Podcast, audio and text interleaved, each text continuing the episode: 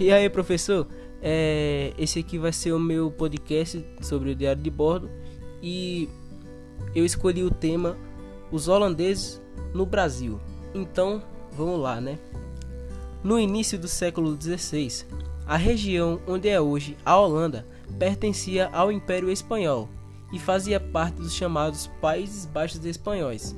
Sendo uma região muito próspera, se destacava por suas manufaturas, sua indústria naval e sua marinha marcante. Marinha mercante, desculpa.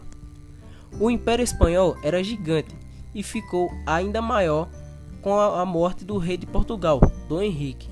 E sem deixar herdeiro, acabou que o trono de Portugal passou a ser de Filipe II, que também era rei da Espanha.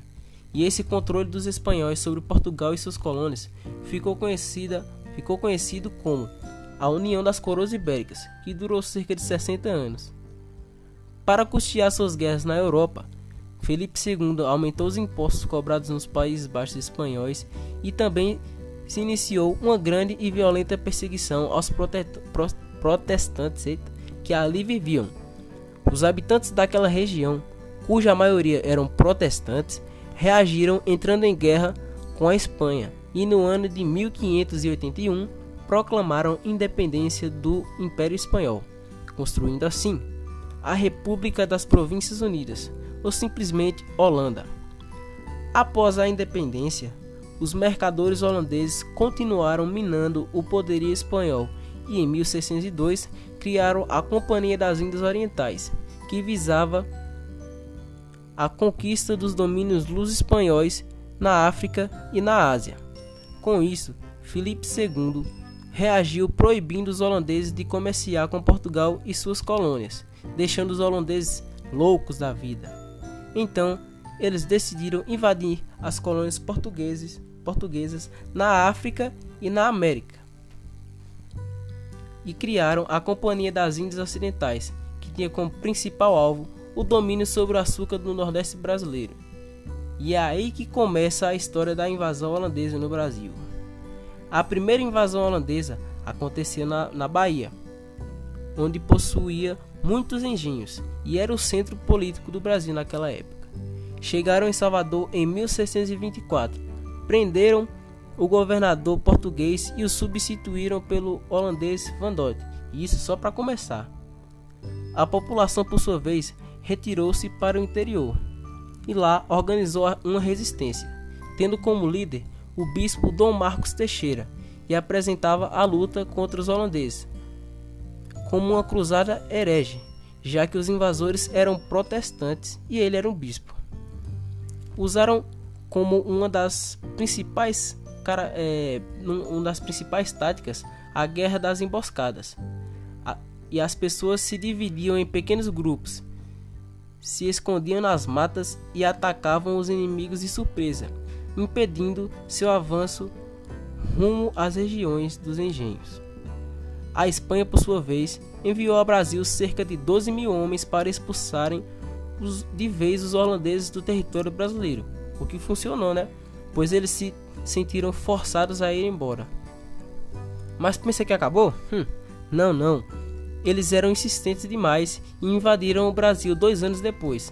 Saquearam o Porto de Salvador, levando consigo açúcar, fumo, algodão e pau-brasil, e na volta para a Holanda detiveram a cara de pau de capturar a fronta de a fronta de prata espanhola. Olha que bando, olha que banda de bichosado, né, professor? Com todos esses saques realizados, os holandeses juntaram recursos e mais uma vez invadiram o Nordeste açucareiro. Meu Deus, que o povo chato, viu? Só que dessa vez o alvo foi Pernambuco.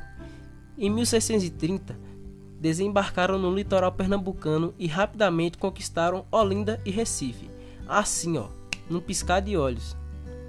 A população local, sob a liderança de Matias Albuquerque, destruiu tudo que pudesse ser útil aos, aos invasores e se retiraram para o interior. A tática da resistência luso-brasileira foi mais uma vez a Guerra das Emboscadas, visto que tinha dado certo da última vez, e foi composta por um grande número de índios, negros e brancos pobres, e eles se empenharam em controlar o interior, onde estavam os engenhos, e isolar os invasores do litoral. mas teve alguns traidores locais, viu? Que ao invés de proteger seu território dos invasores, ficaram totalmente fizeram totalmente ao contrário. Ajudaram os holandeses, entre os quais um ficou bastante conhecido, o Domingos Fernandes Calabar, que era um exímio conhecedor da região e virou uma espécie de guia para os holandeses. Os combates foram acontecendo e os invasores, os invasores iam conseguindo vitórias. Diante disso, Matias de Albuquerque ordenou a queima dos canaviais e retirou-se com suas tropas para Alagoas. E antes disso, conseguiu prender Calabar e mandou executá-lo. Aí, o traidor teve o que merece. Assim, os holandeses passaram a ser os novos donos do Nordeste. Na região onde ocorreu a Guerra do Açúcar, a situação era simplesmente devastadora, com plantações queimadas, gado morto, engenhos destruídos e escravos em fuga. E para voltar a lucrar com o açúcar do Brasil, os holandeses precisavam reativar a produção e organizar a administração nas áreas conquistadas. Para isso, o conde João Maris de Nassau foi nomeado governador dos domínios da Holanda na região. Adotando uma política de conciliação de interesses, Nassau tomou três medidas decisivas para sua administração. Forneceu aos senhores de engenho empréstimos e crédito, para a compra de equipamento e de escravos, conseguindo assim o apoio de boa parte desses senhores. Defendeu a, a tolerância religiosa. Ele era protestante, mas permitiu que católicos e judeus praticassem suas religiões livremente, animando-os a colaborar com os holandeses e ordenou a tomada de importantes entrepostos de escravos do litoral africano. E na capital Recife, onde ficava o centro de seu governo, mandou caçar ruas, abriu canais por onde transitavam barcas, mercadorias e pessoas, drenou áreas alagadiças, construiu pontes que, li que ligavam o antigo porto da ilha de Antônio Vaz ao continente. Também empenhou-se em incentivar a produção cultural, trazendo para o país pintores trazendo para o país pintores. Calma aí, professor, porque oh meu Deus, o texto é muito grande e eu me perdi aqui. É... Também empenhou-se em incentivar a produção cultural, trazendo para o país pintores que retrataram plantas, animais, pessoas e edificações do Nordeste no Brasil. Trouxe cientistas que documentaram a fauna e a flora, e médicos que pesquisaram doenças características da região.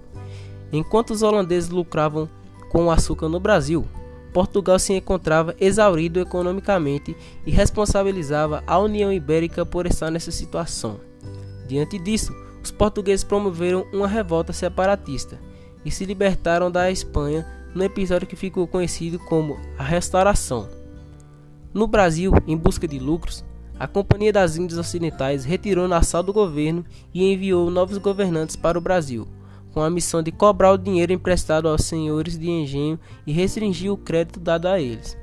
Os novos governantes do Brasil holandês mostraram-se intolerantes, confiscaram terras dos senhores endividados e proibiram a livre prática da religião católica.